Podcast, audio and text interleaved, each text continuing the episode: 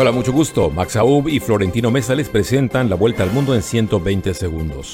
El presidente de Estados Unidos, Joe Biden, llegó este miércoles a Israel en la primera visita de su presidencia a Oriente Medio, con la difícil tarea de garantizar a las autoridades en Israel y Arabia Saudí que está comprometido a evitar que Irán se convierta en potencia nuclear. Antes de su viaje a Medio Oriente, Joe Biden pidió paciencia ante la petición del presidente de México, Andrés Manuel López Obrador, para que entregue más visas de trabajo para mexicanos y centroamericanos y regularice a los millones de indocumentados en Estados Unidos. La inflación en Estados Unidos en junio se elevó en 1.3%, estableciendo un nuevo récord en los últimos 40 años, al situar su tasa interanual en el 9,1% según los datos publicados hoy por la Oficina de Estadísticas Laborales.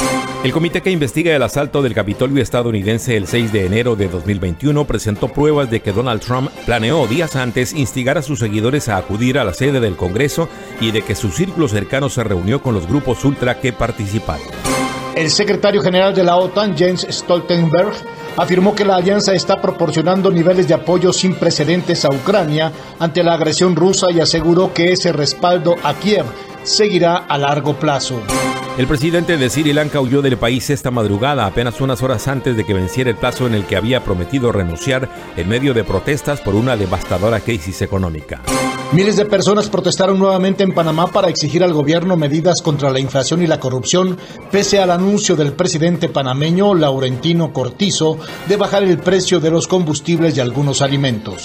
La crisis por el alza en los precios del combustible y la alimentación afectará especialmente a las mujeres, según un reporte del Foro Económico Mundial publicado hoy, que resalta una creciente brecha de género en la fuerza de trabajo global. Esta fue la vuelta al mundo en 120 segundos.